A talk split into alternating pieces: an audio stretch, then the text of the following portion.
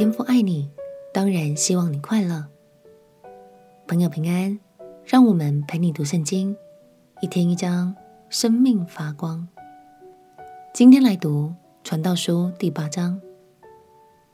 曾经有许多学者质疑，《传道书》是否真的适合被收录在圣经的正典当中？会有这样的疑惑，其中一个原因是他们认为所罗门传达了享乐主义的概念，这对我们的生命似乎不太好。但其实，所罗门真正想表达的意思，并不是这样的哦。让我们一起来读《传道书》第八章。《传道书》第八章，谁如智慧人呢？谁知道事情的解释呢？人的智慧使他的脸发光，并使他脸上的暴气改变。我劝你遵守王的命令。既指神起誓，理当如此。不要急躁离开王的面前，不要固执行恶，因为他凡事都随自己的心意而行。王的话本有权力，谁敢问他说：“你做什么呢？”凡遵守命令的，必不经历祸患。智慧人的心能辨明时候和定理，各样事物成就都有时候和定理。因为人的苦难重压在他身上，他不知道将来的事，因为将来如何，谁能告诉他呢？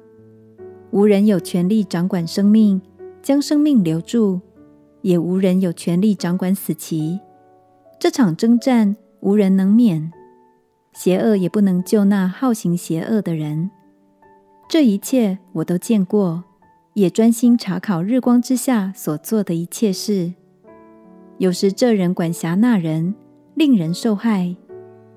我见恶人埋葬，归入坟墓；又见行正直事的离开圣地，在城中被人忘记。这也是虚空，因为断定罪名不立刻施行，所以世人满心作恶。罪人虽然作恶百次，倒想长久的年日。然而我准知道，敬畏神的。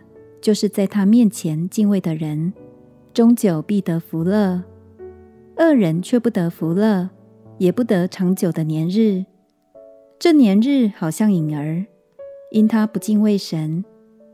世上有一件虚空的事，就是一人所遭遇的，反照恶人所行的；又有恶人所遭遇的，反照义人所行的。